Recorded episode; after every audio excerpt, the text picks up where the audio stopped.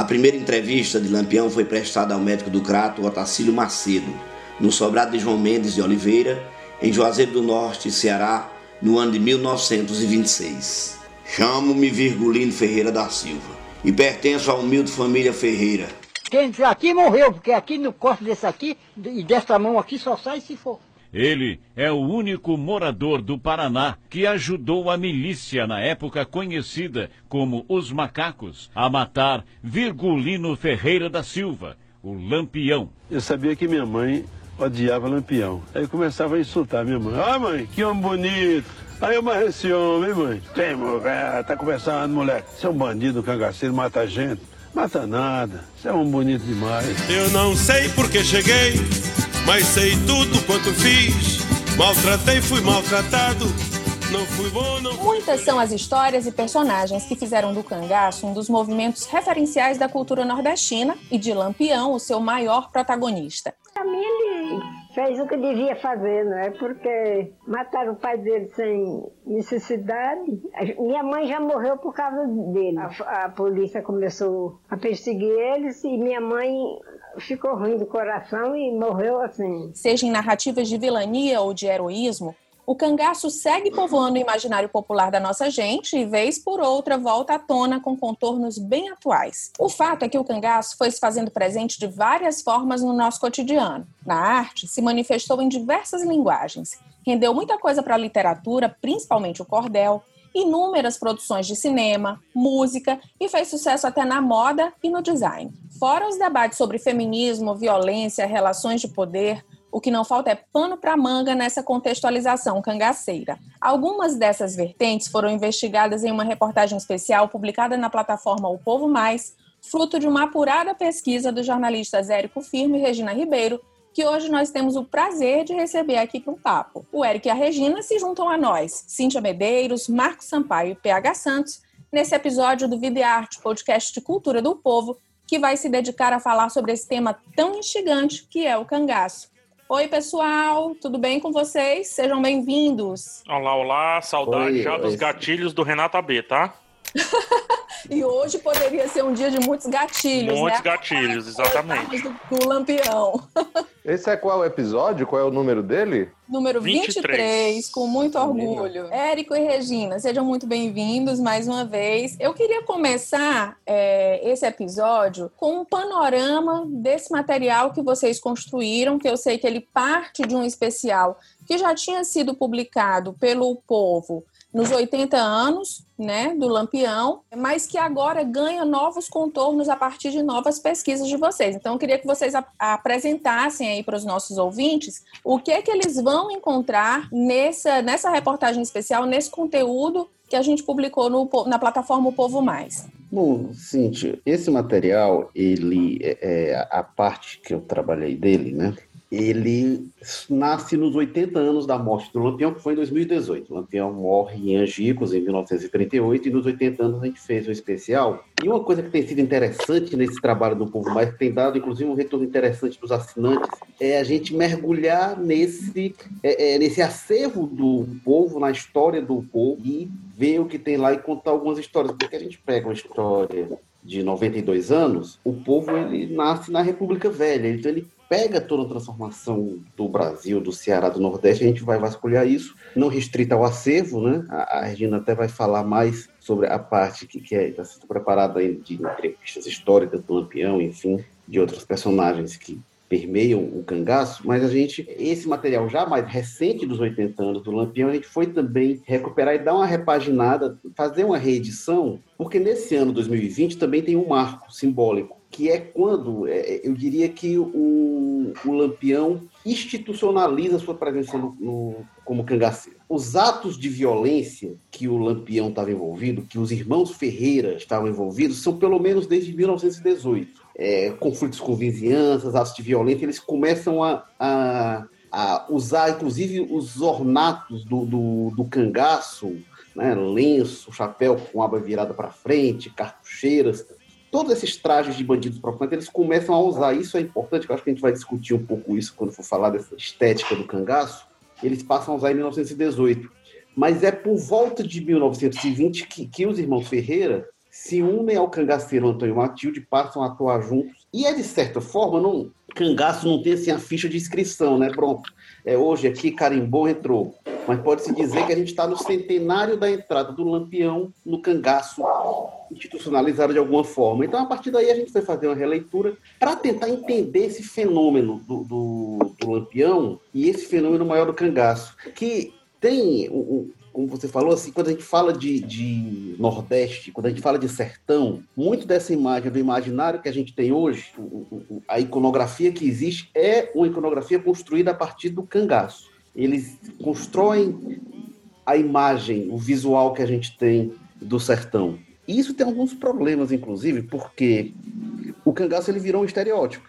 O estereótipo é a simplificação de uma coisa que é muito complexa. Acho que a gente pode falar um pouco dessa complexidade que é esse fenômeno do cangaço aqui. Desculpa, Érico. É, assim, do ponto de vista do cinema, é, acaba sendo um arquétipo, né? Ele virou um estereótipo. Estereótipo meio que é, o, é a palavra ruim para o arquétipo, né? Digamos assim.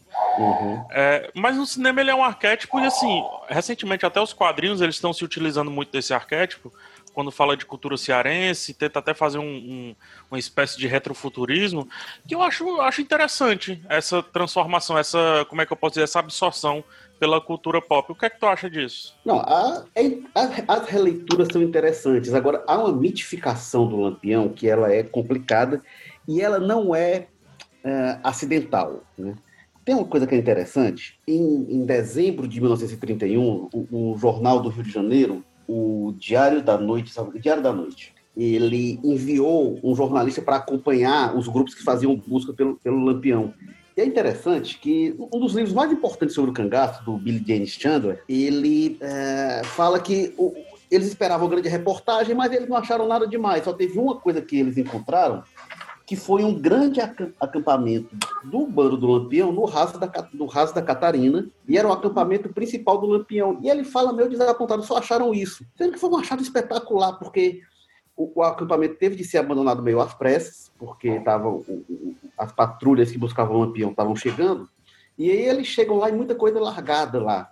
Então eles acham, é, é, eles entram na intimidade do cangaço, isso é muito interessante, de, um dos principais esconderijos, e aí eles encontram é, é, roupas, e algumas coisas que eles encontram eram revistas, fotografias, havia uma preocupação do Lampião e dos cangaceiros com como eles eram vistos. E havia, inclusive, uma tentativa de controlar a imagem que se tinha deles. Então, e aí a gente, o povo chegou a publicar entrevistas do Lampião é, e a gente vê que ele muda as versões de algumas coisas, ele muda as datas em que algumas coisas aconteceram. Uma das mais importantes, o Lampião atribui a entrada dele ao cangaço como vingança pela morte do pai. Em Água Branca foi meu pai, José Ferreira, barbaramente assassinado pelos Nogueiras e Saturninos, no ano de 1917. Não confiando na ação da justiça, porque os assassinos contavam com a escandalosa proteção dos grandes, resolvi fazer justiça por minha conta própria. Isto é, vingar a morte do meu progenitor. Sendo que quando a gente vai para o registro histórico, ele já estava envolvido com o cangaço, quando o pai dele é morto. Na verdade, foi uma, a, a morte do pai foi mais uma retaliação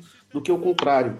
E isso, para o sertanejo, isso faz toda a diferença, porque o Lampião ele vende a imagem dele de um justiceiro movido pela vingança. Na verdade, ele era um grande marqueteiro, né, Érico Firmo? Ele era um, grande, eu... um grande marqueteiro de si. Eu não sei, sabe, Érico, eu tenho, eu tenho algumas dúvidas. Vou chegando aqui nessa conversa, ainda bem que você fez o reparo inicial é de que esse material que está sendo publicado agora no, no Povo Mais é uma pesquisa que, que foi feita por você, não é, para os 80 anos e que agora você revisitou e está dando uma, uma ressignificada mesmo né, nesse material e atualizando muita coisa, que por sinal está muito muito bom, excelente mesmo, excelente leitura, que eu gostaria inclusive de recomendar, né? E esse material com o qual eu estou trabalhando vai chegar um pouquinho depois, quando a gente começar a publicar o conteúdo histórico a partir né, do, do jornal. Mas o que eu gostaria de, é, de começar a falar é, é um pouco isso, assim, eu tenho muitos questionamentos a respeito do que, que o Lampião queria e do que, que se dizia que ele queria, né, que são coisas bem diferentes. É, e também porque a, o Érico estava falando nessa questão né, da, da mitificação né, do, é, do, do Lampião, mas que isso só aconteceu depois da, da morte dele de forma, digamos assim, um pouco mais, um pouco mais forte, é, porque os jornais mesmo, e eu consultei muitos jornais, tanto do Nordeste é, quanto é, de, do Rio, principalmente, né, que tinha uma imprensa é, mais, mais forte do que São Paulo naquela época, 20, 30, e o que eu percebo é que a forma como os jornais falam é, do Lampião e, que, e aí tem um fenômeno que é muito interessante, Érico, que você deve ter percebido isso, é que um jornal copia o outro, né? um jornal copia, diz que é, foi publicado no jornal tal, que o Lampião fez isso, que o Lampião fez aquilo, que o Lampião fez, faz aquilo outro. Então, não, não, não existe muito essa mitificação como a gente pensa hoje. É, o, o, Lampião era visto, sim, como um cangaceiro, ele era visto como bandido, ele era visto como o maior fenômeno, ele meio que representava o maior fenômeno da bandidagem, digamos assim, né, do, de estar à margem da lei no sertão do Nordeste, né? Então, era considerado inclusive um atraso, né, para o país, é, a existência, digamos assim, dessa atuação, né, do cangaço no Nordeste no Nordeste do, do Brasil. E ah, era é, algo que, inclusive, e era algo, inclusive, claro, né, que no Ceará era um pouco diferente, porque o cangaço em si, ele não é um fenômeno é, que apareceu com o Lampião. O cangaço é uma coisa bem mais antiga, inclusive em, é, em 1834, acho que é 34, Érico, quando o, o Martiniano é, de Alencar assumiu a província de Ceará, ele, uma das, das, das ideias dele era acabar com o cangaço, não é, com o cangaço, a violência do cangaço é, no Ceará com uma missão, uma espécie de missão missionária catequi, catequista, é para fazer com que os jovens né, não entrassem né, no, no cangaço e etc. Né? E é claro que isso não, não resolveu nada. Mas, assim, é um fenômeno que já existia né, bem antes é, do Lampião. Mas o Lampião, visivelmente, ele meio que incorporou uma simbologia do que, que era esse esse cangaço, do que que era esse esse fenômeno, esse fenômeno social, econômico e político. E tem uma outra coisa também que a ação é, dos bandos, do bando de Lampião e de outros grupos do cangaço no Nordeste era uma é, ele, a prática deles não era também muito diferente da prática é, dos fazendeiros, né? Os fazendeiros também tinham o seu bando para proteção mas também para ação, né, para ação. É, e, e, assim, essa violência em si, ela não era uma coisa também restrita ao cangaço, era também é, horizontalizada para os homens considerados, digamos assim, é dentro da lei.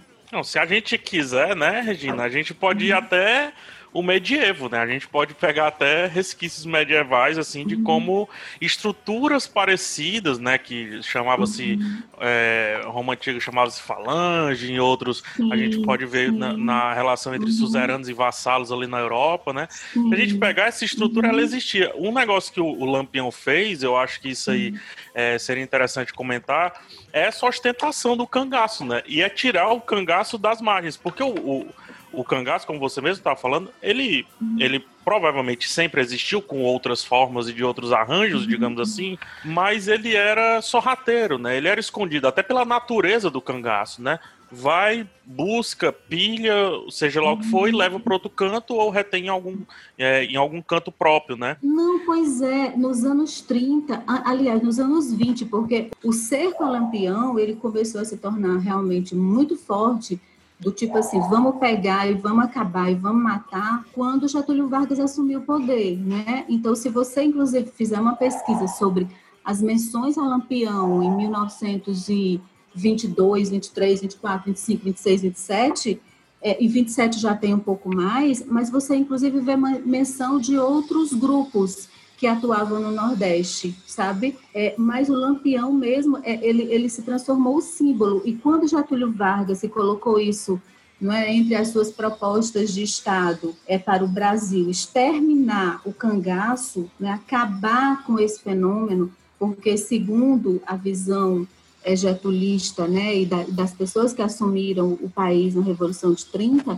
era necessário modernizar o Brasil e essa modernização do Brasil passava por extinguir com uma marca que era uma marca do atraso né, que era a marca, era, era, era a barbárie no sertão do Nordeste, onde era onde era como se o, o Sudeste e o Sul tivessem se preparando para crescer, mas o Nordeste estava ali emperrado com práticas bárbaras, né, por conta dessa, dessa onda de violência, de, de, da atuação do cangaço. Esse ponto que a Regina colocou, eu acho que é, quando eu falo da complexidade do cangaço, eu acho que é muito por aí, porque de que que surge o cangaço? A gente tinha uma sociedade sertaneja, e aí quando a gente volta para o século XIX mesmo, em que as instituições praticamente não funcionavam, então as coisas eram resolvidas realmente na, na, na, nas vinganças, na no, nas rixas familiares, então isso era visto como algo normal. O cangaço ele é analisado como um, um traço dessa sociedade sertaneja em um dado momento. É, é uma coisa muito importante, porque aí o que é que viabiliza o cangaço? Tem todo um arranjo de coisas que viabilizam o cangaço. Então você falou dos fazendeiros, era, era conhecido os, os coiteiros do Lampião, que eram aqueles os proprietários políticos que, que, que abrigavam, que mantinham é, é, é um pouco para, para eles pagavam para ter proteção e para não ser Isso. atacados, tinha um jogo de troca, e tinha as volantes, que eram os grupos, é, é, é, nas milícias, grupos ligados à polícia, muitas vezes ou não, que eram quem perseguia os cangaceiros. E é uma coisa muito interessante para a gente entender a imagem no sertão disso. Me impressiona como alguns contornos disso que você está dizendo, Érico, são atuais demais, né? São práticas assim que se perpetuaram até os dias de hoje, mudaram os nomes, alguns nem tantos, as milícias seguem Sim. aí. Se tornaram urbanas, né? Exatamente. É. Uhum. Agora, tem uma coisa que é fascinante quando a gente vê as volantes, quando a gente vê os grupos que, que perseguiam o Lampião nas fotos, a gente não consegue identificar quem era cangaceiro, quem era policial. Isso, pronto, Érico. Isso é uma das coisas assim, que eu considero que quando eu estava lendo, inclusive nesse, nesse jornal à noite, né, que foi o jornal que fez o maior investimento quando a morte quando o Lampião morreu, né? Ele destacou uhum. uma equipe lá para Sergipe durante um mês, gente, um mês ele alimentou os leitores com informações sobre Lampião, inclusive fazendo uma, uma exegese do Lampião, desde que o Lampião era criança até Lampião morto. E me chamou a atenção que um dos pedidos que foi feito pelo jornalista é que um policial do tenente, lá do grupo do Tenente Bezerra se vestisse com a roupa do Lampião. E o cara se vestiu com a roupa do Lampião, botou o chapéu, botou a, lá aquela, os casacos, o cinto, tudo e se deixou fotografar e essa foto está lá estampada, né, uhum. no jornal à noite. Então, ou seja, assim, quando você diz que não se sabia quem era o quem era o cangaceiro e quem era a volante, é, no caso aí não era volante, na, na verdade, era era, era eram forças legais, né, da, da polícia, né, da polícia do estado. Que também é, era outra confusão, né, de, é, de diferenciar isso, assim, volante, assim, você, oficial isso, e tudo. Mas você também não tem muita diferença. Afinal de contas, o que a polícia fez lá no, com o bando do, do, Lampião foi uma barbárie também. Matou, degolou, transformou a cabeça no troféu, que é uma coisa medieval. Isso sim é Expôs, é medieval. Né? Expôs né? isso como Expôs. troféu de tal forma. E, e, e depois de muito tempo, gente, as cabeças elas ficaram só 40 anos depois é que as cabeças puderam ser enterradas. O, o, a, pertencia ao museu do, do, da Bahia, né? Estava lá dentro de um museu, numa cidadezinha no interior da. O mesmo da onde ficou também a do Antônio Conselheiro, né, Regina? Exato, se não me engano. Exato, é, do Antônio Conselheiro eu já não sei, mas o fato é que a cabeça ficou lá. E só 40 anos depois é que as famílias puderam enterrar receberam uma luta, gente, uma luta de praticamente duas gerações para poder enterrar essas cabeças. Então, realmente, Érico, assim, não tinha muita diferença nem entre a volante e o cangaceiro, mas também em termos da prática da violência, também não havia muita diferença entre Isso. a polícia Regina, é? e, a, e, a, e os cangaceiros. Regina, lá no, no, no, em Maceió tem um mercado lá aqui que tem uma, vou chamar de escultura, mas tem uma reprodução daquele, enfim, daquele altar onde foram colocadas as cabeças dos cangaceiros. Tem uma reprodução daquilo dali, feito em, em cera, eu acho, não sei. Mas que tá lá, o, eu não sei o que que tem de, de, de, de belo é, artisticamente o, de vocês O altar da grosseria, né? O altar, é, exato. É. é extremamente grotesco você colocar isso no mercado público onde circula todo. Assim, porque não é nem um ambiente onde, onde há uma contextualização uhum. histórica, é como se colocasse aquilo no meio do mercado de São Sebastião. Isso. É, mas, é, mas é o que a gente falava, né? Essas, é, a cultura do medievo aí dominando a gente sem querer. Na verdade, até antes do medievo, porque uma coisa que, que me surpreende em relação a estudos é, obviamente, eu estudei o cangaço primeiro, né? Dentro da faculdade, a gente estuda muito cangaço e muito tempo depois, acho que uns 10 anos depois, sei lá, eu fui me interessar pelo samurai e tal, fui ler Musashi e tudo. E a gente vê a restauração Meiji lá do samurai, o samurai sendo caçado e, e o Kotoko aqui, né, o coque samurai sendo arrancado para desonrar aquela pessoa e tudo. Muito parecido com a caça aqui que houve é, aos cangaceiros né, no, na época de Getúlio ali. E fora isso, o lance das cabeças, que remete muito ao, medieval e tal, para a gente ver que a, a, Regina acho que concorda comigo que a história não é essa linhazinha que o pessoal escreve no colégio, né? A história é um emaranhado absurdo, uma é. espiral medonha que a gente não isso. sabe onde começa e onde termina, onde começa, o que é referência, o que não é. Mas tem uma coisa que o Érico falou e que está nesse material que está sendo publicado pelo Povo Mais, que mais uma vez eu recomendo. Não só, gente, assim, porque às vezes a gente acha, ah, isso está passado, né? Mas a questão é que o passado, ele, ele muitas vezes, ele ajuda a gente a compreender muita coisa que a gente né, vê hoje de, de, de, um jeito diferente, né? Mas quando o Érico fala muito dessa questão da mitificação do cangaço, eu me lembro que quando é, houve os 80 anos do, da morte do Lampião, é, o Dragão do Mar fez um, fez um evento é, lá no auditório e eu fui para esse para esse debate, inclusive do qual participou a neta do Lampião, né, a Vera. Uma história nova, são 81 anos de morte né, do meu avô e da minha avó e de mais nove companheiros. Foi uma, minha, uma das grandes professoras minha foi a Dadá.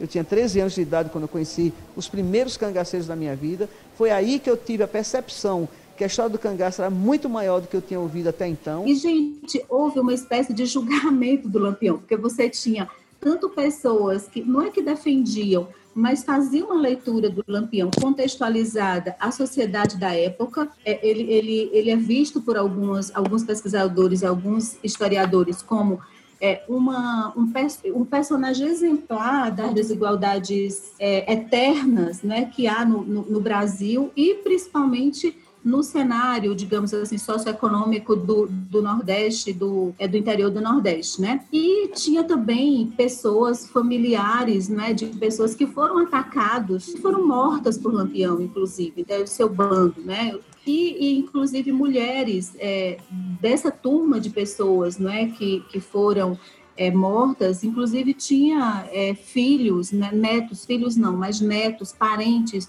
de mulheres que, que sofreram né, violência por esse bando de lampião. Então, gente, assim, eu, eu achei naquele momento, eu fiquei pensando, meu Deus, como era bom aquele tempo em que as pessoas iam lá, conversavam, diziam, ele é um assassino, ele é um criminoso, cada um no seu canto. Esse Ninguém... tempo que você diz, o do debate, né? Não é o do, do cangaço, debate, não. Né? Não, pelo amor de Deus, do, do, do cangaço não, Érico, do debate. Se eu não me engano, o nome desse evento, eu não sei se o mesmo, mas aconteceu um evento chamado de fato julgamento de Lampião, né? Se, julgamento, se, se Lampião fosse julgado... Exato, o que, que seria? Exatamente. E olha, gente, assim, eu achei aquele debate assim extremamente assim, sabe assim, sabe quando você se sente assim no lugar onde reina a civilidade, porque você estava lá debatendo um tempo, debatendo um personagem, debatendo inclusive os feitos, os efeitos desse fenômeno na vida pessoal das pessoas, não é? Certo nível de agressividade, mas era completamente diferente. Eu acho que mesmo com esse impacto direto, eu acho que quando você faz a avaliação 80 anos depois, eu acho que serena um pouco. Acho Sim, que daqui, claro. acho que em 2100 a gente vai discutir o governo Bolsonaro, por exemplo, de forma mais equilibrada. eu espero que não. eu acho muito difícil. Mas é, tem um negócio legal sobre a etimologia do cangaço, que é essa dificuldade de traçar é, ela com ela literalmente anexada ao que a gente entende por cangaço, entendeu? Eu não sei se é, eu não sei agora qual é o filme. Não sei se é no Dragão da Maldade contra o Santo ou Deus e o Diabo na Terra do Sol. Os dois do Glauber Rocha. É um dos dois que, ele, que eu acho isso muito poético, de certa forma, principalmente se a gente olhar hoje, né? O lance do cangaço é não ter origem, é bonito que seja assim. Um dos desses dois filmes fala isso, assim. É, e aí, o cangaço, ele vem de muitas coisas, né? Vem de, é, vem de bagaço, vem de resto, vem de uma, uma pessoa que, que era muito é, fina, né? Fina no sentido de como é magra, é, e por aí vai. Só que, assim, a força do cangaço anexada ao cangaço que a gente está falando agora é tão forte, é tão forte, que é como se uma palavra que se perdesse por si só e ganhasse o movimento, entendeu? Tanto que ela pode se referir desde a arma do cangaceiro até o ato do cangaceiro, de tão genérica que ela é.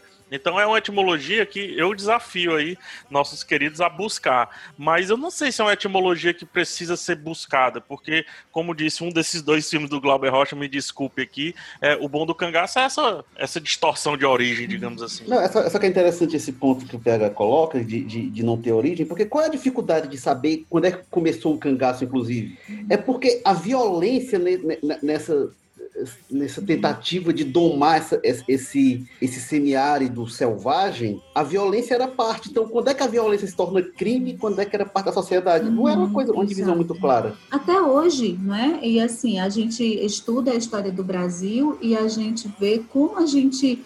As, as bases da nossa formação sempre foram muito violentas. Violência contra o índio, é, violência contra não é, os negros que chegaram, é, violência contra os pobres, violência contra os despossuídos de terras, é, violência contra os que não tinham direito ao voto, violência na, às na mulheres. Seca, então, né? Então, isso. Então, a, na verdade, a gente, a nossa história, é, a gente olha para os Estados Unidos, a gente sempre gosta de olhar para o quintal do vizinho, né? É, e a gente tem toda uma, uma filmografia que mostra como a violência, né, está ali no nascedouro da, da nação americana. Mas, na verdade, as Américas, de um modo em geral, é, tão, estão muito sua forma, as suas formações elas estão muito fincadas nessa violência que se normaliza, porque a violência praticada pela polícia é considerada muito normal e tem pessoas que vão para a rua e que até defendem a violência praticada pela polícia. E essa violência ela meio que se torna tão banal que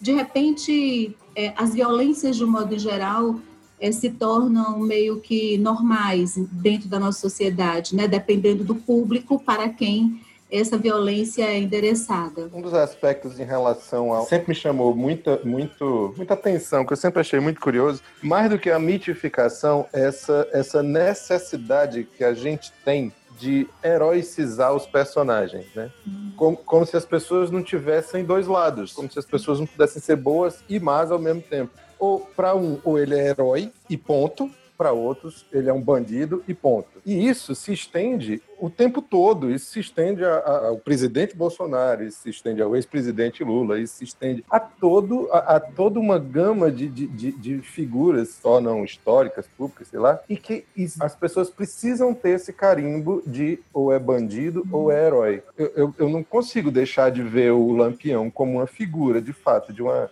resistência, como uma pessoa que representa uma resistência até involuntária. Eu não acho que ele que era uma intenção dele ser nenhum herói nordestino, mas ele representou ali uma resistência, uma, uma força, uma coisa assim. Mas também não dá mas... para tirar das costas dele uma série de crimes, uma série de coisas que independiam da sobrevivência dele. Então, essa, essa heroicização é uma necessidade que a gente tem, uma carência que a gente tem de, de, de admirações reais. Então a gente tem que heroicizar as pessoas. É, foi, foi que eu falei do início do, do, do estereótipo e da complexidade, né? Porque eu acho que realmente é um fenômeno bem complexo. E aí, quando isso vai sendo ressignificado, por exemplo, que, por exemplo, o lampião do Mangue Beach, por exemplo, não é um lampião real, né? É, é um, um lampião Boa. simbólico. Boa, Sim, exatamente. É uma ficção, é uma ficção. É, pois né? é.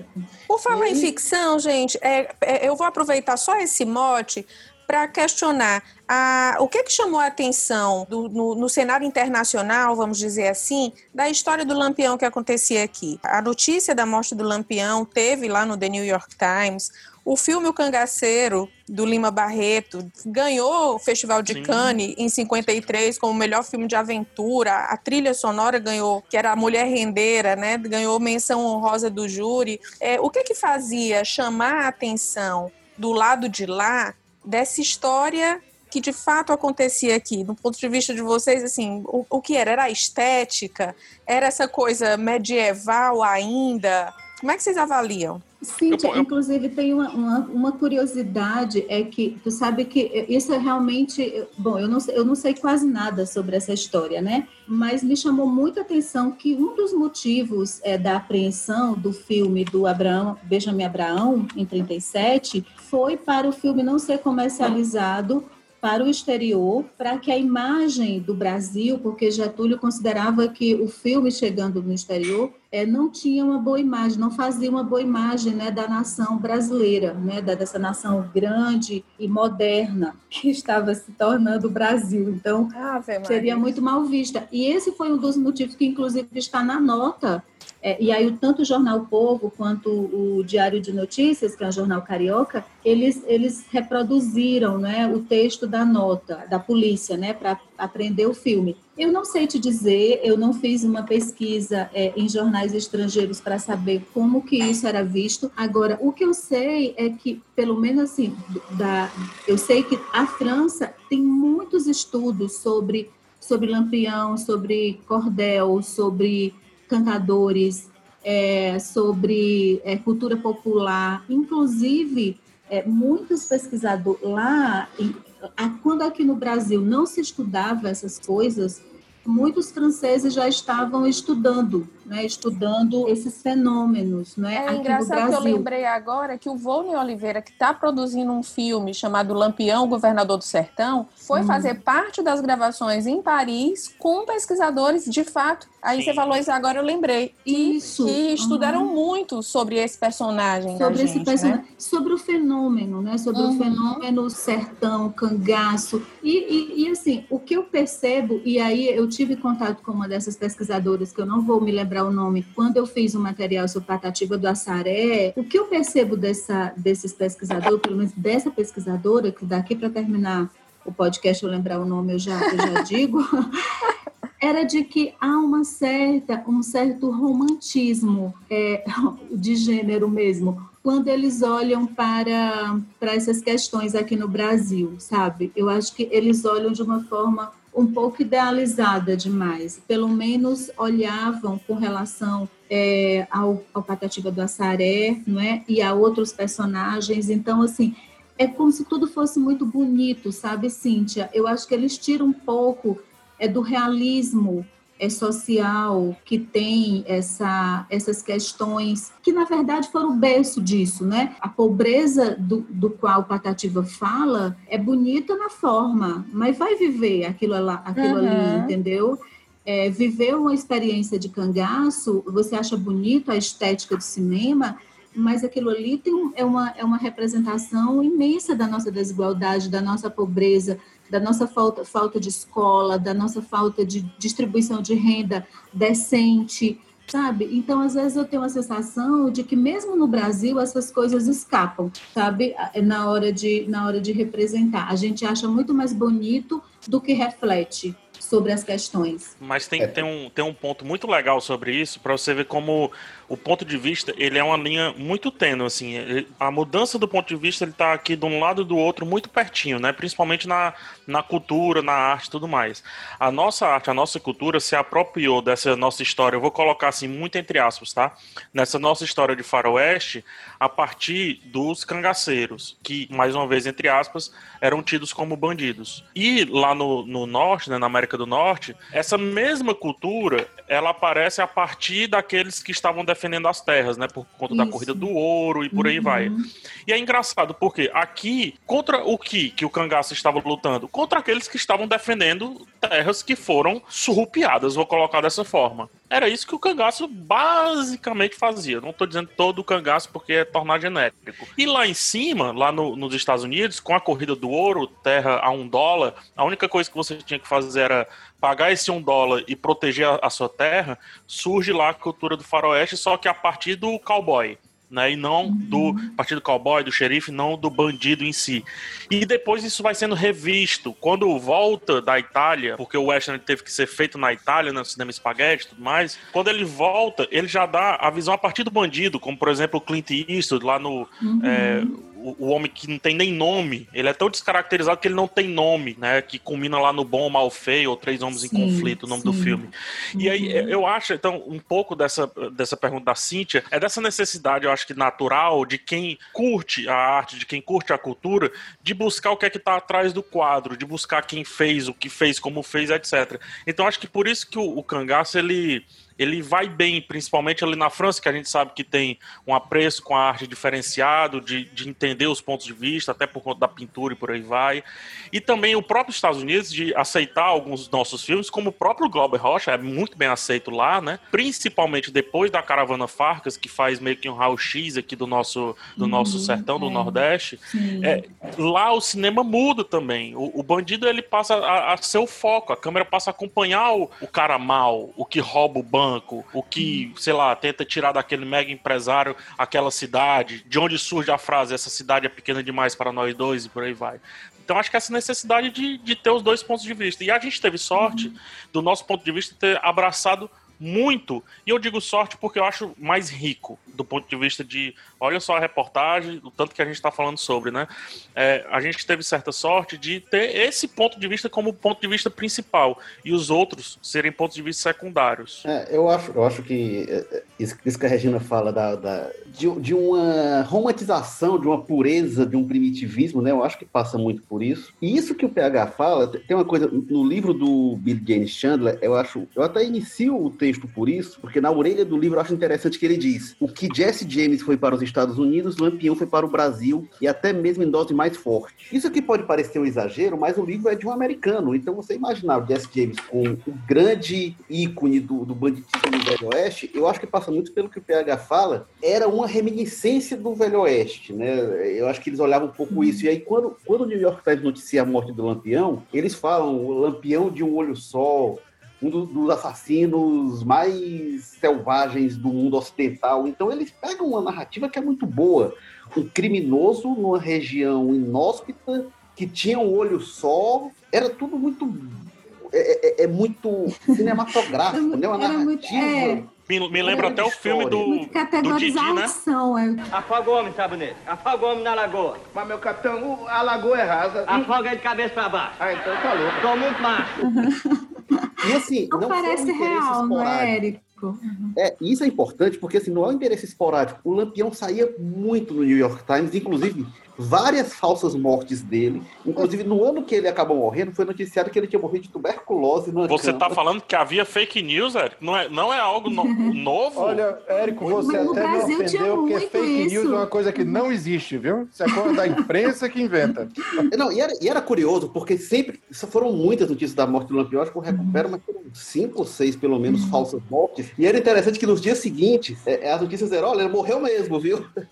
foi, foi noticiada a morte e, isso, isso, isso, isso me chamou muita atenção, porque no Brasil tinha muita notinha dizendo que é, jornal fulano de tal é, atestou que o Lampião tinha morrido, mas o jornal fulano de tal encontrou o Lampião não sei aonde. Então tinha muito isso dessa, Eu acho... dessa pseudo-morte. Longe de justificar, mas isso explica ou, ou mostra uma motivação, além da crueldade, para a história das cabeças, porque a cabeça, no primeiro momento, teve esse valor de prova, assim, ó, tá aqui, morreu mesmo. É, eu acho que agregado a isso tudo, né, todos esses pontos que vocês já falaram aí, da relação com o western e tal, mas tinha o, a história estética propriamente dita. E tudo que se criou, eu acho que pelo próprio Lampião, em torno da figuratividade deles a questão da, das vestimentas, do ouro, o que se falava que o Lampião tomava uísque importado, Lampião usava cartão de francês, tinha, ele fazia os próprios cartões de ele visita, tinha cartão de visita.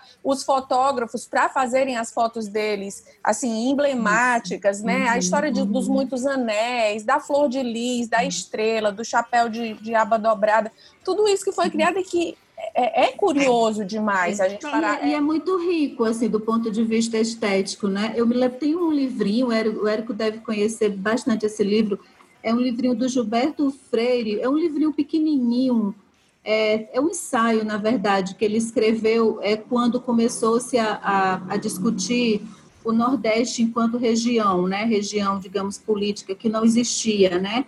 É uma coisa que é dos anos 30. É, a, a construção do Nordeste enquanto região. Né? O Brasil era dividido entre norte, tudo para cima era norte, tudo para baixo era sul. E Gilberto Freire tem esse é um livrinho, é um ensaio é, que ele que quando ele começa a dizer que uma das que o Nordeste ele vai ser reconhecido no Brasil é, e ele defende que existe uma região Nordeste, porque nós temos uma cultura específica do Nordeste, e é muito interessante como o que, a gente olhando lá, claro, ele não fala que o chapéu do Lampião vai se tornar um ícone para o Nordeste, para a região, mas hoje o, o, chapéu do Lampião ele é um ícone tanto para o bem quanto para o mal. É, o, o Axel Rose usou, usou no show do Guns N' Roses aqui exato, em Fortaleza. Exato, né? pronto. Mas aí, quando o Collor assumiu, e eu me lembro de uma das primeiras capas da Veja, é, quando começou-se a, a, a, não é, a, a, quando o Collor começou a, a ficar muito mal, era o, o, era o Collor com, uma, com o chapéu do lampião. E naquele momento o sentido era justamente o contrário. Era, era depreciativo, era, né? Era depreciativo, ele não tinha, é, é, o, digamos, ele não, não tinha, não estava ligado a um sentido é, do Nordeste, é, pelo lado, digamos assim, pelo lado do que a, a região tem de importante do ponto de vista cultural para o Brasil, entendeu? Então, essas marcas, digamos assim, do cangaço, elas realmente elas foram apropriadas pela por uma estética é, na moda. Na moda a gente vê muito isso. O Expedito Celeiro, por exemplo, reproduz a chinela dele, a chinela dos cangaceiros, né? Aquele modelo de, de sandália dele é, é a sandália dos cangaceiros, as calças, não é? Que nossa, que são maravilhosas. Não é de agora, né? É, é, eu li as em algum calças estão ótimas. Que em 70 a Zuzu Angel fez um desfile em Nova York, homenageando o que ela chamava de estilo Maria Bonita, né? Isso. Grandes marcas uhum. aí, Cantão, Farm, é, se, todas, se, todas. Se inspiraram dessa estética. É, Os irmãos estética, Campana na, na, na, novelaria, né? Sim, Pegando sim. O, o trabalho do seu expedito celeiro. Uhum. Isso me dá um, isso me dá um nó mental tão grande, assim, porque assim, eu digo que assim, aqui no Ceará e em várias regiões do Brasil, não é, era calça jeans era para ser proibida, sabe? Era para ser instituída a, a, bermuda. Porque não faz sentido, gente. Olha o sol que tá na nossa cabeça. Por que, que a gente vai usar uma camisa de manga longa, uma calça jeans, um negócio sei lá o quê? Entendeu? Que foi feito de lona, lona de resto, por aí vai. E aí quando você vê a estética do Lampião, você vê que é basicamente uma anti-estética pro que ele se propunha. Por quê? O lance das moedas, não só do Lampião, do cangaço a partir do Lampião, o lance das moedas, é, gente, acusava de que estava, estava ali uma pessoa, você não se camuflava.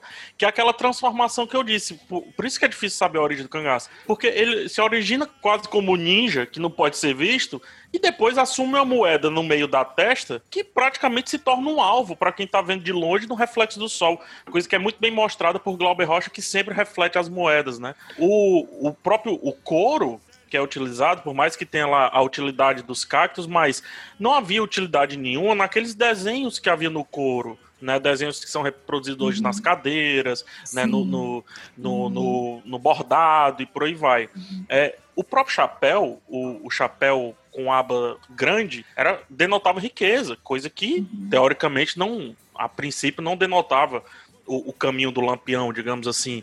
Na verdade, o chapéu mesmo do, do, daquela época era o chapéu de coco, né? Pequenininho, abazinha curtinha e tudo mais, né? Ou seja, além de tudo, o bicho era vaidoso pra caramba. e né? o lenço de seda no pescoço, que eu não faço a mínima ideia o porquê o lenço de Ele seda no pescoço. Lampião era metrosexual legal, né? total, gente. Total, gente. Tem, tem uma coisa característica que é o perfume do cangaço, porque eles usavam produtos produtos e goma no cabelo e tal. Então, o, o, testemunhas da época falam que eles tinham um cheiro característico quando você estava entre os cangaceiros, porque o banho não era uma coisa tão simples Meu assim. Meu avô falava imagina. muito disso, do lance do o cheiro Sim. do cangaço. Então eles tinham um perfume, usavam, eles ao mesmo tempo usavam produtos cosméticos que tinham acesso. Na época, goma no cabelo ficava um cheiro que eu não imagino, PH. Eu, eu que também um fico imaginando.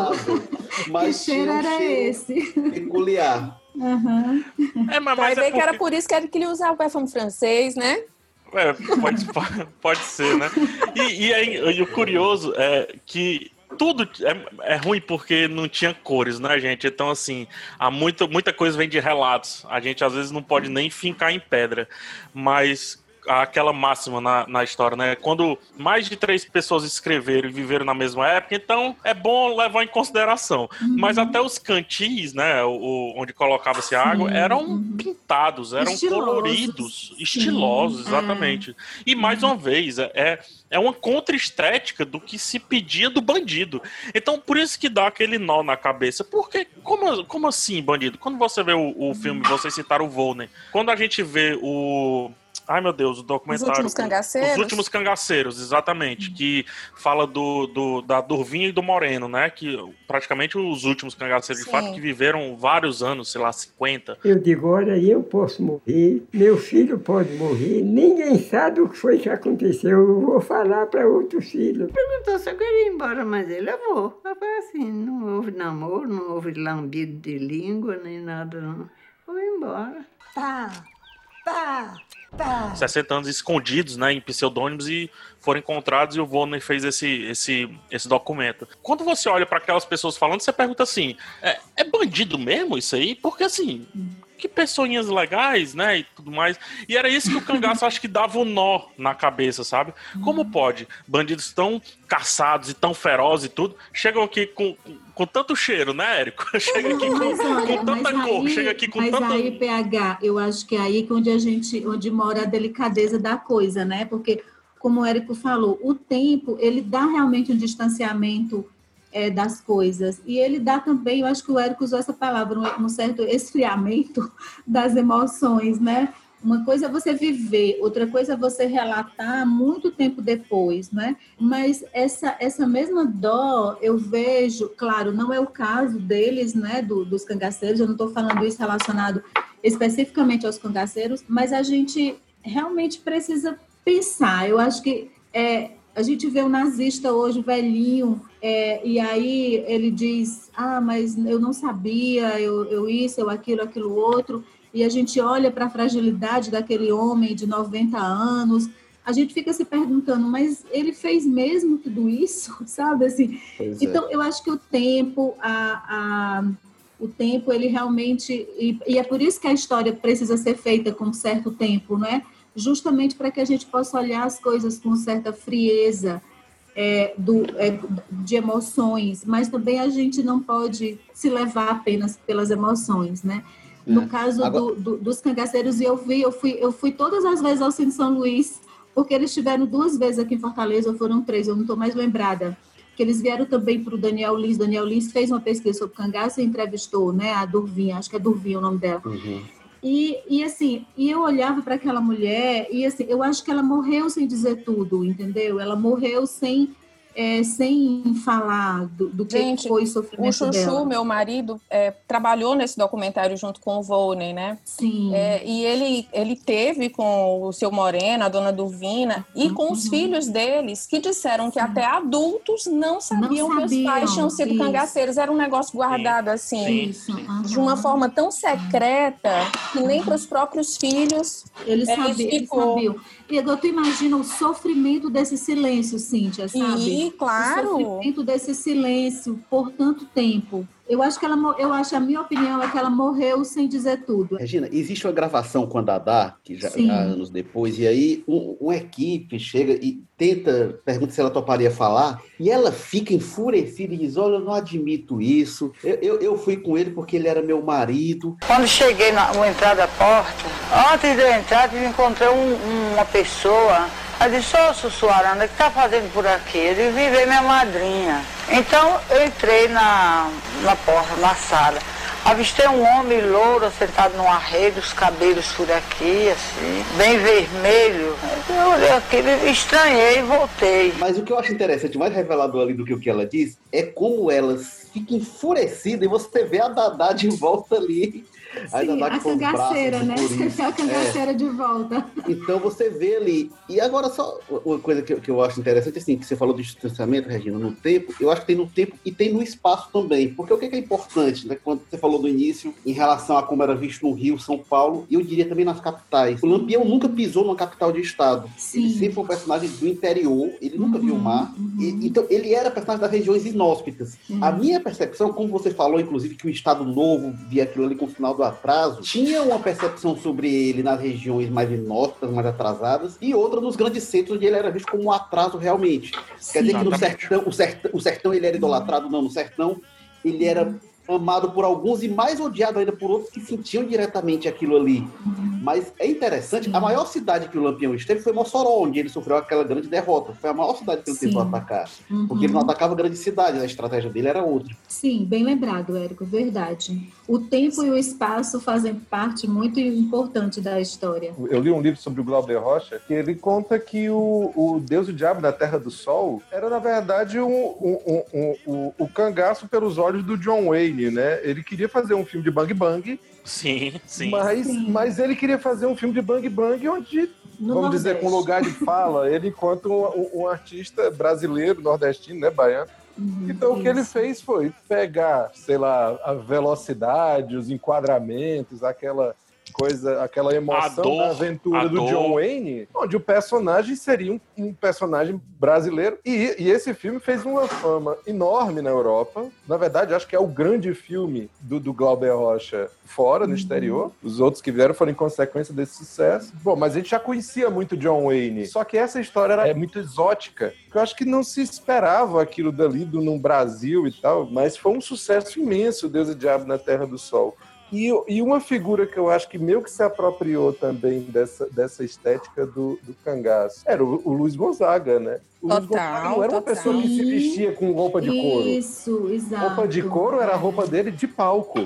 É, Ele não era aquilo dali, né? artística, né? Artístico, artístico, aquilo dele era... O, o, o Luiz Gonzaga é o nosso Michael Jackson. Ele criou um personagem. Ah, mas Ele eu quero uma criou um notícia com essas aspas. vivia dentro desse personagem. Mas a- ele não era ele. Ele era um cara extremamente vaidoso, ele era um cara que se vestia muito bem. Tem, tem vídeos dele cantando ópera, entende? Mas, em um belo momento, ele disse: opa, peraí, que isso aqui vai. Isso aqui vai pegar bem. Isso aqui vai chamar a atenção. Com isso aqui eu vou ser diferente. E ele fez. E deu muito certo. Bom, já deu pra gente ver aí que tem muito, realmente muito pano pra manga pra essa conversa, mas nosso tempo, pessoal, chegou ao fim. Eu vou só aproveitar que a gente estava falando de filmes aí e passar uma listinha de filmes aqui pra quem ficou curioso de saber aonde pode ver um pouco dessas histórias de cangaço. Tem aí o Baile Perfumado, Longa Pernambucana do Lírio Ferreira e do Paulo Caldas. Sensacional. Nunca vi, tenho uma Falamos- curiosidade. Falamos aqui já do Dragão da Maldade contra o Santo Guerreiro e o Deus e o Diabo na Terra do Sol, clássicos do Glauber Rocha. Mas tem também Corisco e Dadá, feito aqui pelo nosso Rosenberg Cariri. Os Últimos Cangaceiros, documentário do Volney Oliveira, também cearense. Tem Memória do Cangaço, de 64, o PH citou aí a Caravana Farcas, e é um filme, é, um média-metragem. Paulo Gil, né? Paulo Gil Soares, exatamente. E tem também o Cangaceiro Trapalhão, porque o Didi não podia ficar fora dessa, Por que não não? verdade? Didi com o olho fechado, um olho fechado ali, trazendo até essa estética que o Érico falou, né? O Cangaceiro. Trapalhão é o que tem a Bruna Lombardi cantando Lagartixa, Ixa, Ixa? não sei. Acho que não. O- Eu sei que tem o Zé Bezerra lá, vivido pelo Zé Dumont, né? É um filme. Tem, tem alguma- algumas coisas que a gente falou que tem, inclusive aquele negócio de não saber o que é volante e o que é cangaceiro, de ser parecido. Você- Eles até brincam. Eu pensei que tu era cangaceiro e tu não é cangaceiro, não? Forte matação, Virgulino, capitão Virgulino, rei da Caatinga. No campo da música, a curiosidade, pelo menos pra mim, né, que nunca tinha parado pra pensar sobre isso, é a música Maria Bonita, que foi composta por um cangaceiro, é, que um, um menino que entrou no can- cangaço aos 11 anos, conhecido como Volta Seca. Mas todos já ouviram falar com certeza no famoso Volta Seca, o mais jovem dos cangaceiros do bando de Lampião. Pois bem, nessa gravação estão fixadas, na voz de Volta Seca e na maior pureza de suas origens, as cantigas do grupo de bandoleiros que durante tantos anos assolou o sertão nordestino. Acorda Maria bonita, levanta, vai fazer o café. E o dia já vem raiando e a polícia já está em pé. que se tornaria um dos cangaceiros mais violentos de todos os tempos. É, e mais que como era um pouco letrado, compôs essa música, Acorda Maria Bonita, Levanta, Vem Fazer o Café. Jamais eu imaginaria, gente, que essa música poderia ter sido composta por um cangaceiro, mas Não. foi, fica aí. disso. Você sabia, Marquinhos? Não, não sabia. Não sabia. Pois é, eu achei muito curioso também essa informação. Mas agora a gente vai para o nosso quadro Poucas e Boas. Regina e Érico, convido vocês a participarem.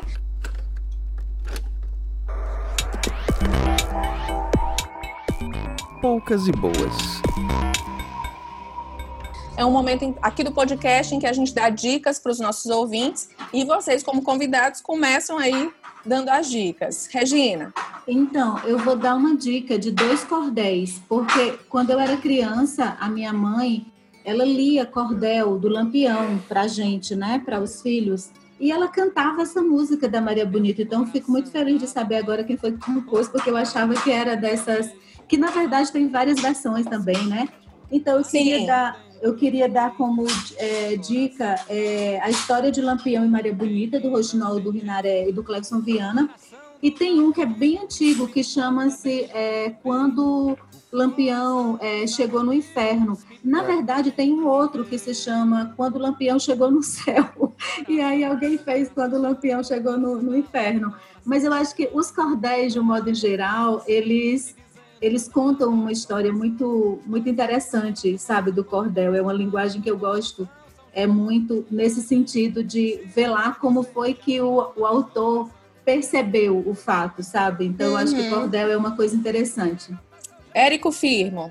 Vou seguir na mesma temática, então. Vou sugerir o livro da Adriana Negreiros. o Eu ia dar Maria essa dica Bonita. também, Érico Pois Firmo. é. Ah, então olha aí. O Maria Não, Bonita, sexo, sexo, violência e mulheres no cangaço. E aí, quando eu entrevistei a Adriana, quando ela estava lançando o livro, tem uma curiosidade. A Maria Bonita nunca soube que ficaria para a história como Maria Bonita. Sim, Não era é o nome verdade. como ela Pois era é. chamada. Isso foi nos registros posteriores. Aí Tem divergência se foi a polícia que a identificou assim, ou se foi o Jornal do Rio que colocou assim, mas ela nunca soube que ela ficaria no imaginário como Maria Bonita e aborda um, um- um lado fascinante que é desse, da presença da mulher no cangaço, né? que é um lado realmente muito interessante. É, é, tinha uma certa brutalidade dos cangaceiros com mulheres, eles chegavam a marcar mulheres em brasa com, com- com ferro quente, né? E é um, um livro realmente muito interessante. Tá no Kindle, tá? É, é bem fácil de achar, e é um baita trabalho de pesquisa da Adriana. Não, só uma pergunta ignorante. A Maria Bonita é uma daquelas cabeças que foram Sim. postas, né? Sim, É uma delas, sim. daquelas cabeças, sim.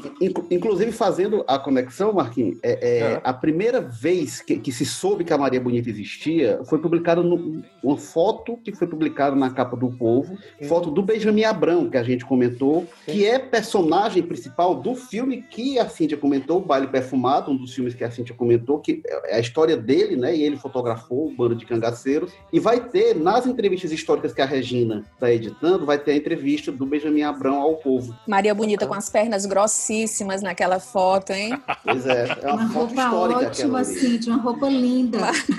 Bom, gente, eu vou, eu vou só complementar a dica do Érico, que também seria a minha dica, até porque eu estava prevendo que a gente não ia ter tempo ao longo do nosso papo de falar sobre a presença da mulher no cangaço, mas foi uma presença muito efetiva, muito sofrida por vezes. É, e eu acho que é uma, uma leitura quase obrigatória para a gente entender muitas coisas aí do cangaço. Marquinhos. Eu ia, eu ia, a minha dica ia ser o Michael Jackson, que eu até citei aqui, mas eu acho que não tem nada a ver, né? Todo mundo falando de cangaço.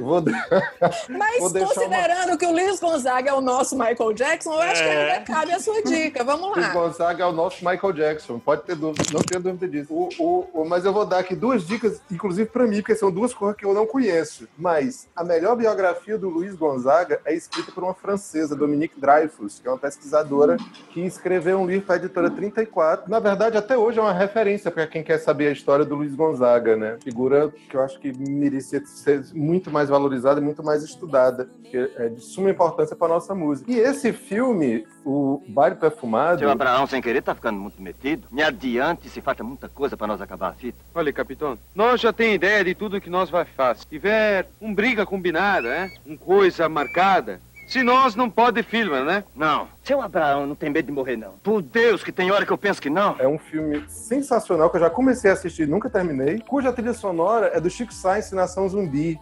É uma trilha super massa. Eu já, já, a trilha eu conheço. E indico a trilha sonora, já que o filme eu não assisti, eu não sei se é bom. Ah, não, é, é sensacional. E o, o filme começa na morte de Padre Cícero e perpassa o Lampião. Então, pra quem quer conhecer Nordeste e tal, é, o Benjamin Abrão é esse personagem, né? Que foi secretário pessoal do Padre Cícero e depois filmou e fotografou o bando do Lampião. PH Santos, sua dica. Olha, é, já que a Cintia roubou todos os meus filmes aí no final do, do podcast, eu ia falar um pouco do média-metragem, mas eu, eu capturei aqui a, a revista em quadrinhos chamada Cangaço. Overdrive. O sertão cyberpunk é a arena onde duelam inimigos jurados de outra era. Em um futuro possível, o Ceará enfrenta sua maior seca em séculos. Não, banda Cangaço Overdrive do querido, queridíssimo Zé Wellington. Gente, Mas, segue querendo roubar as dicas dos outros.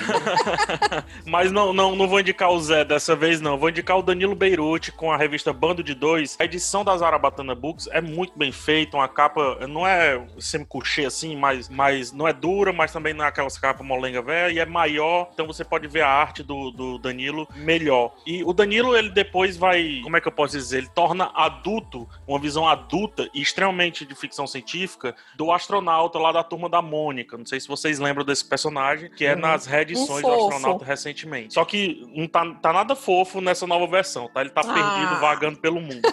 Mas foquemos no Bando de Dois, que fecha muito bem com a história que a Regina e o Érico trouxeram aqui, porque dentro do quadrinho, os dois últimos sobreviventes de um bando de vários cangaceiros, eles partem em busca das cabeças decepadas dos seus companheiros, como questão de honra ali, é, tirar as cabeças dos seus companheiros do exército, né, da, da volante, seja for, tirar ali e ter essa honra de, pós-morte, a cabeça dos seus companheiros permanecerem com eles e cada um tem um motivo e eles vão juntos ali enfrentando. né, aí é, é fantasia, né? Mas os dois apenas vão lá e enfrentam hordas de oficiais e tudo mais. É um, é um quadrinho fenomenal, um traço brilhante do Danilo Beirute, brilhante. Ele não é nordestino, mas a pesquisa dele com certeza foi profunda, porque a, a vastidão que ele dá, uma parada até meio Sérgio Leone ali, não era uma vez no Oeste, sabe? A vastidão que ele dá nos traços, quadrinhos de ponta a ponta, quadrinhos que se completam, é maravilhoso. Danilo, Danilo Beirute é um gênio e esse bando de dois é brilhante, o melhor trabalho dele. Valeu, PH. Olha, eu queria agradecer muito a presença do Érico e da Regina no nosso podcast. Eu acho que depois de 22 episódios, a gente finalmente conseguiu fazer um vídeo arte, assim, pautado na seriedade, com menos Foi. piadas, na verdade.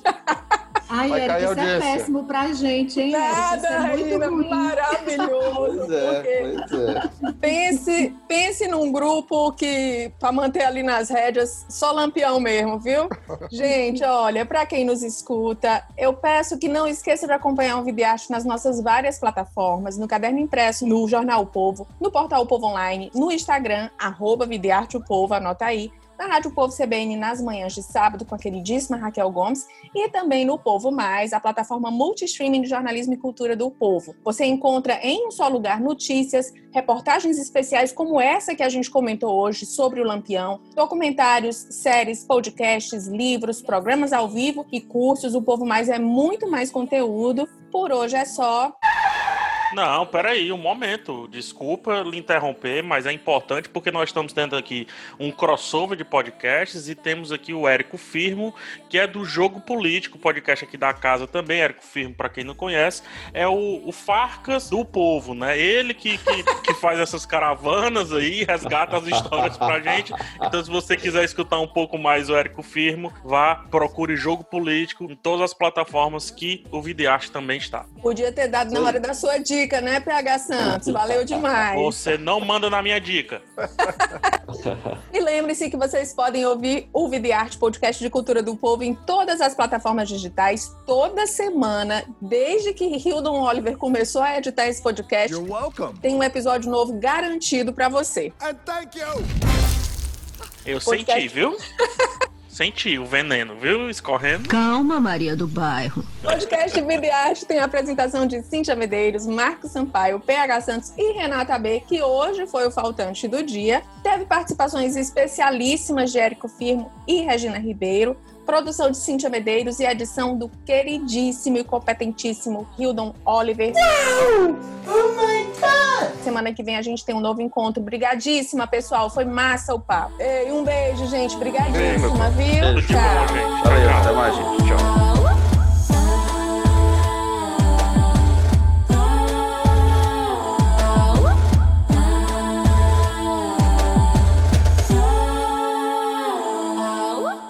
Esse podcast foi editado por Hildon Oliver. Arroba Hildon Oliver no Instagram.